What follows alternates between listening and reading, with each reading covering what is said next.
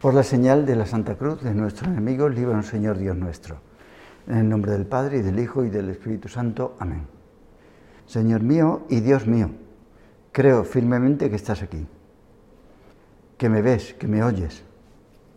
Te adoro con profunda reverencia. Te pido perdón de mis pecados y gracia para hacer con fruto este rato de oración.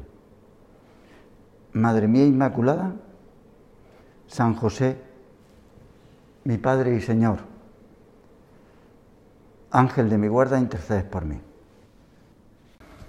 Te pido la más importante de todas tus gracias, la perseverancia final, que es lo que importa, ganar la última batalla. Y se dice una muerte santa. Los que estamos aquí tenemos una cosa clara, que es que dentro de unos años, más o menos, todos los que estamos aquí y las que están también, las personas que están fuera, morirán. Jesús quiso experimentar las tentaciones hasta la muerte de cruz para que nuestra muerte fuera más llevadera. El Señor pasó por la prueba del dolor y la de la muerte. Ha querido pasar por esta prueba, la última, la definitiva, la más importante, para que a nosotros nos sea más fácil. Dice San Alfonso María que es el patrono de los moralistas, en el Perpe son redentoristas como él, él es el fundador. Dice San Alfonso María que hay tres cosas que hacen que la muerte sea desconsoladora. Hay gente que muere con mucha desazón. La verdad que a mí me ha tocado acudir al lecho de moribundos y moribundas y algunas lo he pasado fatal. Unas personas me han vuelto la espalda cuando he ido a verlas, otras se han puesto a temblar y otras, sin embargo, con una paz. Hay tres cosas que hacen que la muerte sea desconsoladora. Y como todos vamos a pasar por ahí, es el examen más importante. Dice San Alfonso, el apego a las cosas de la tierra, el remordimiento de los pecados cometidos y la incertidumbre de la salvación. Estas son las cosas que afectan a la hora, en el momento de la muerte. Yo he visto a personas que estaban con muchos remordimientos por los pecados ¿Qué hicieron en su juventud. Ahora estás tú en plena juventud. Porque todo eso luego vuelve. La incertidumbre por la salvación. Hombre, si tú le recibes todos los días, ¿cómo no te va a recibir él? Las personas que asistían a misa con frecuencia todo el mundo tiene incertidumbre, la, certeza no la tiene nadie, pero de las tres cosas que hacen a la muerte triste y desconsoladora, ahora nos puede afectar más el apego a las cosas de la tierra.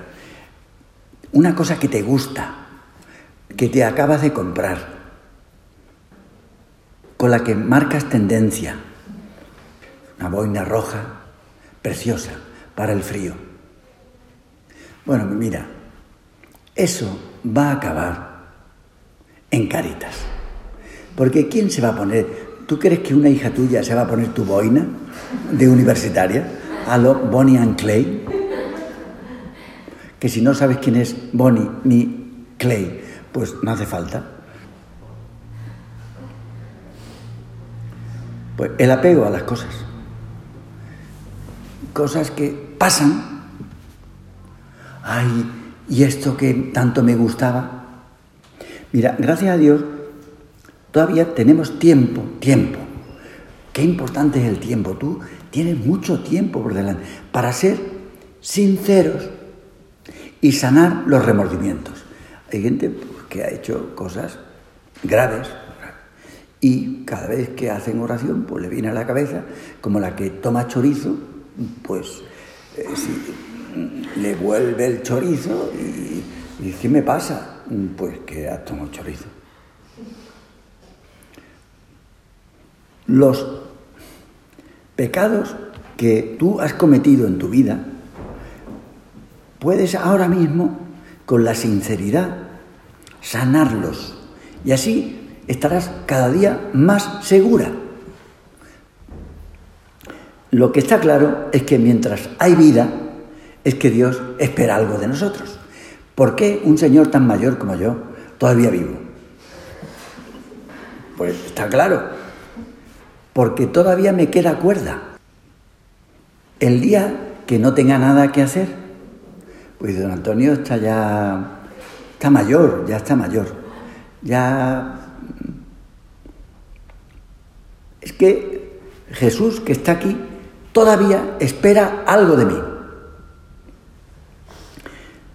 Si el Señor nos deja en la tierra es porque tenemos que cumplir una misión.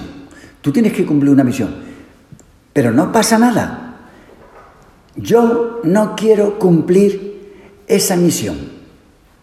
Tranquila, no pasa nada. Otra, otra vendrá a cumplirla. Murió un apóstol, vino otro. Eso está claro. Tú no quieres cumplir la misión. No te preocupes, porque otra persona lo cumplirá. Ahora, tu misión ha acabado. Sí, dice, ¿y yo qué hago? Pues aquí no vas a estar. Si otro está haciendo tu misión, pues ¿qué pintas tú? Pues el Señor te dirá, bueno, pues ya no quieres colaborar más, ni quieres... No, yo no, yo... Mm, bueno. Cuando Él vea que somos incorregibles, él te da una oportunidad y otra oportunidad y otra oportunidad, 100 oportunidades, 200, pero no se va a corregir, ¿no? Porque la cosa no da para más. Yo cantidad de veces me he dado cuenta de que, sobre todo en gente mayor, pues la vida de esta persona no da para más. Me he dado cuenta porque los dirigía espiritualmente. Y digo, pues esto ya no da para más. Pues si tiene 50 años, bueno, pero no da para más, porque está enrocado en sus cosas. No se sabe qué pinta ya aquí. Mira, cuando Él vea que somos y corre o que pues, nos llevará para la eternidad, ya hemos cumplido. Y si no lo realizamos, vendrá otros a sustituirnos como en el caso de Saúl. Tenía vocación de rey, pero no escuchaba la voz de Dios. No quería. Mientras hay vida es que el Señor espera. Ahora mismo quiere algo. ¿Qué querrá? Yo sé lo que quiere de mí. Porque normalmente no quiere cosas muy grandes, cosas pequeñas. Mejora en esto. Cambia en esto cosa que por otra parte lo sabemos. Pues quizá en este momento, ahora, se está incubando alguna decisión de más sinceridad en nuestra vida, porque que luego se va a descubrir todo, todo, todo. No hay nada que no se haya grabado, todo. Esto es un reality. Lo que nosotros presentimos, que nuestros pequeños vencimientos, a veces no son tan pequeños, porque lo que vosotras hacéis a veces es bastante heroico. Después de haber terminado un examen el viernes, el lunes empezar otra vez, es que es muy costoso, porque, hombre, lleváis tres, cuatro semanas con exámenes casi todas las semanas. Eso es heroico. Nuestros vencimientos por nuestros pecados. Porque hay gente pues, que piensa que los pecados no dejan huella, los pecados dejan huella, claro. Lo mismo que las cosas buenas dejan huella, los pecados también. Tienen importancia. No sé si tú has visto Gladiator, la película. Es un hispano. Cuando está en el circo todo el mundo gritando, hispano, hispano. Era uno de Mérida. Augusta Emérita, que tenía allí una villa, este gladiador. Y en un momento dice el protagonista, muy conocido, lo que hacemos en esta vida, dice el protagonista, tiene un eco en la eternidad. Claro. Lo que tú haces, lo grande, lo pequeño, lo bueno y lo malo, eso no se pierde. Lo malo no se pierde. Hay gente que hace cosas que ella sabe y no están bien. Y bueno, no se ha enterado nadie, y lo he hecho yo en privado. Sí, pero eso deja un eco. Es verdad, nuestras obras resuenan, se prolongan, no mueren. Tú puedes morir, pero tus obras no. Hay un registro que podemos borrar, se borra. Para eso está la confesión, para borrar los, los registros. Hoy y ahora, con tu sinceridad, con la mía, con nuestra contrición, pidiendo perdón. Señor, yo quiero que esto me lo perdones. Pero para eso hay que reconocerlo. Hay gente que reconoce solo las cosas que no le dan vergüenza. Pues luego vendrá la cosa que te avergüenza. ¿Y después de la muerte qué? Pues después de la muerte vendrá el juicio, el examen. ¿Y quién es el acusador? Hay un fiscal, Satanás. Mira, Jesús también fue juzgado y ya sabes lo que pasó en esta tierra. Lo juzgaron y lo condenaron. Como a Job, que es una persona paciente, es la representación de Jesús. Jesús que sufría sin machacar a nadie, quejándose, porque es, lógico, pero con mucha caridad, pidiendo perdón por los que le habían hecho eso, porque no se daban cuenta, con muchas personas cuando hacen un pecado mortal, no se dan cuenta. Ya eh, cometen pecados mortales como si se bebe un vaso de agua, eh, eso no pasa nada. Eso da igual. Sí, pero ves a Jesús muerto. Jesús ha muerto por ese pecado mortal.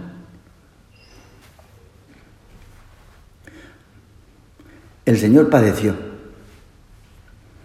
En el libro de Job se ve cómo Satanás ultraja a ese hombre. ¿Sabes para qué Satanás ultraja? Te pincha, te pone la zancadilla para ver si tú ofendes a Dios. A ver si lo quieres. Te pone a prueba. Dios no. El demonio sí. Piensa Satanás, dice, mira, es como dice, yo tengo mucha experiencia. Durante siglos me he dedicado a tentar a los hombres. Y piensa, no sin razón, que la criatura humana, o sea, tú y yo, que estamos formados a la imagen de Dios, somos como Dios en miniatura, porque tenemos libertad, tenemos capacidad de amar, trabajamos como Dios trabaja, piensa Satanás y eso le da una rabia inmensa porque Él es más perfecto que nosotros. Y sin embargo, Dios tiene mucha ternura con respecto a ti y a mí, porque somos débiles. Pero Satanás, ¿sabes lo que piensa? Que tú y yo somos una criatura miserable. Hombre, nada más que hay que ver cuántas veces faltamos a nuestra palabra, cuántas veces no actuamos con verdad, cuántas veces somos perezosos. Él ve las cosas malas que hacemos y dice, este es un miserable. Eso piensa de nosotros. Nos mira y dice, este, este, que se cree algo, este curilla. O estos, estos que están aquí, se creen mejores y... Bueno, por una parte vemos nosotros que tenemos muchos fallos, pecados. Tenemos pecados. Y se cometen a lo largo del día montones de barbaridades. Algunas de vosotras he dicho, ofrezca la misa por los asesinatos que se cometen en el vientre de las madres, con el crimen del aborto. Cuando Satanás quiere que se cometan esos asesinatos, por algo es. Sí, y nosotros que rezamos, que trabajamos, que somos buenas personas, somos también un cúmulo de contradicción.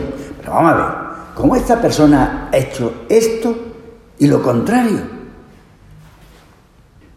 Mira, la opinión de Satanás es que todo lo que parece bueno en nosotros, dice, oye, esta es muy trabajadora, yo digo, oye, esta es muy trabajadora, esta es muy sincera, esta persona es muy alegre, sí, sí, sí, sí, sí.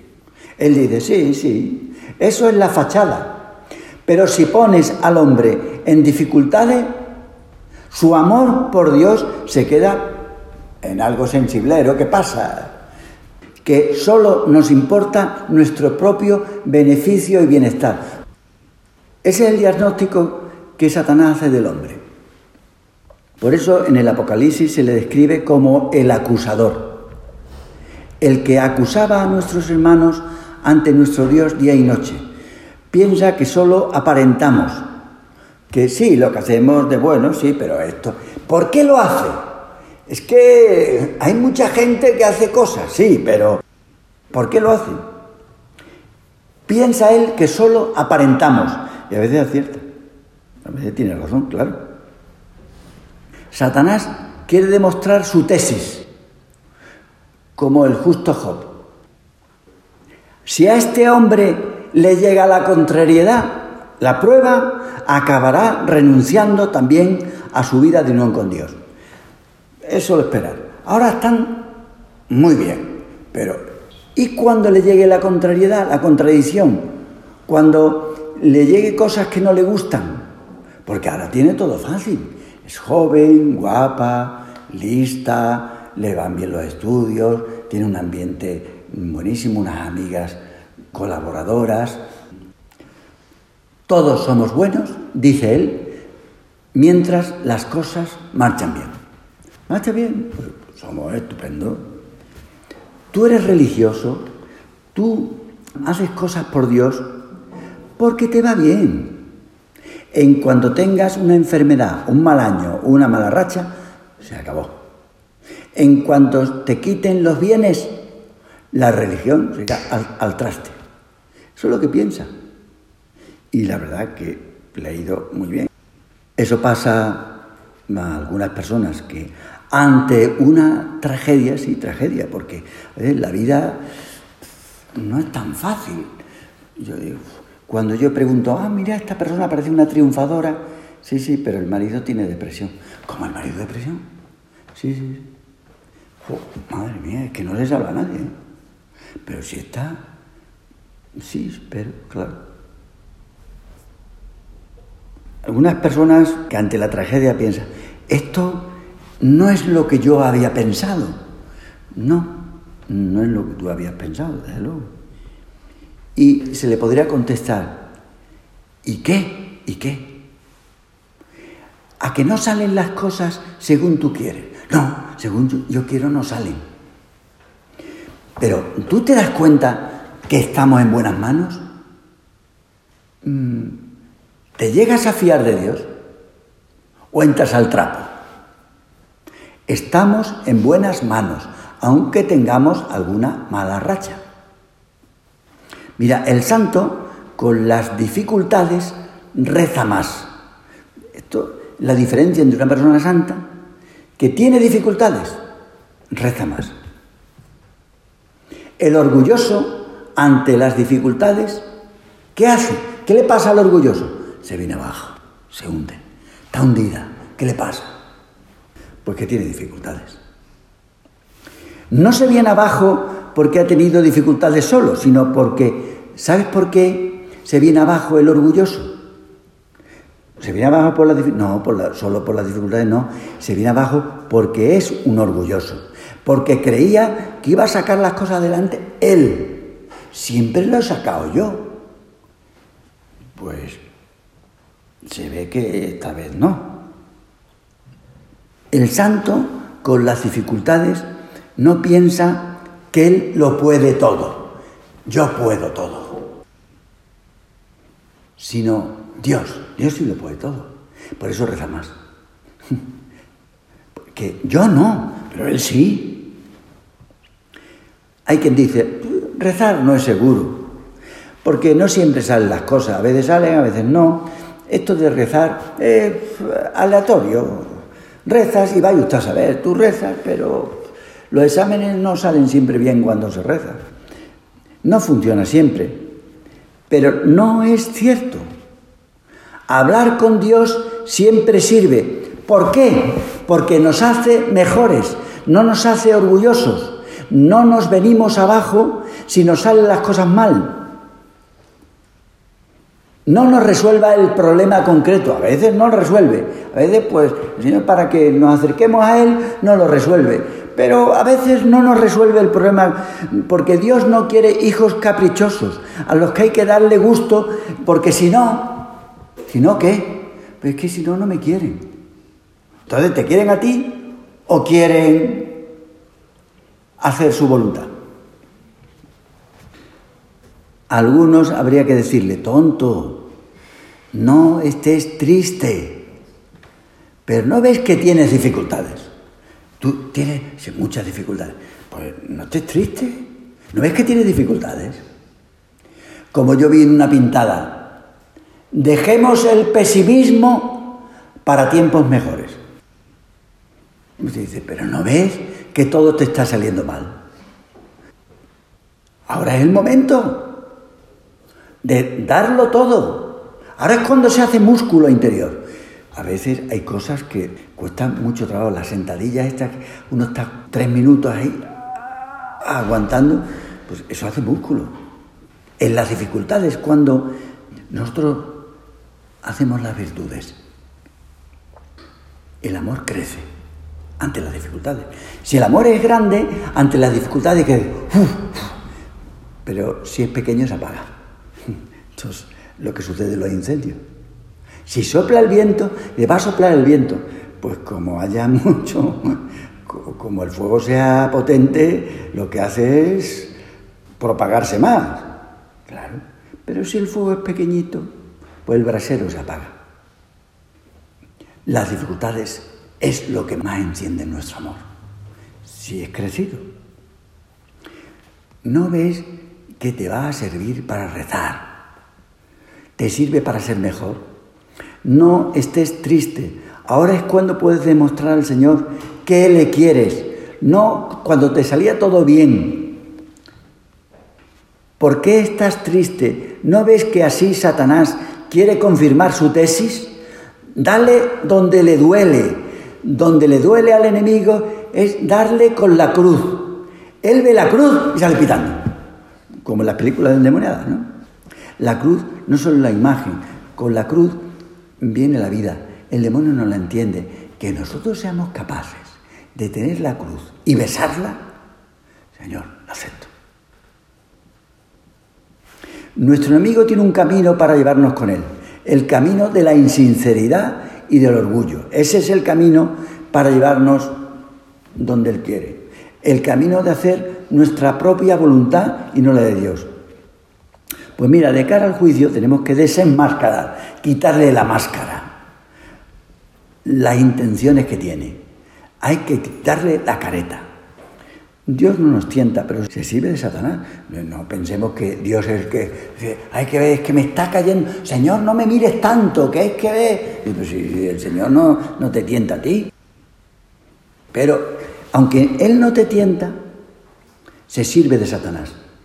Y según cómo reaccionemos ante la tentación, probamos la verdad de nuestro amor. Bueno, pues ya terminamos. vamos a pedirle a la Virgen que en este examen que vamos a tener, que estamos teniendo en esta vida, porque la vida es larga, porque nosotros somos gente pobrecilla, ¿no? que necesitamos una oportunidad, otra oportunidad, otra oportunidad, vamos a pedirle a la Virgen que aprobemos estos pequeños exámenes que hacemos por la noche y luego pedir perdón, con sinceridad. Si tú habitualmente has hecho el examen por la noche, cuando llegues a Jesús, te dirá, ah, tú eres la de los bombones. Pasa que tú no hay problema, tú venga, pasa. Si ya anoche me dijiste lo que había, si ya lo sabemos tú y yo, venga. Pues pedimos a la Virgen que nosotros ante el juicio presentemos lo que ella nos ha enseñado, la cruz. Te doy gracias, Dios mío, por los buenos propósitos, afectos e inspiraciones que me has comunicado en esta meditación. Te pido ayuda para ponerlos por obra.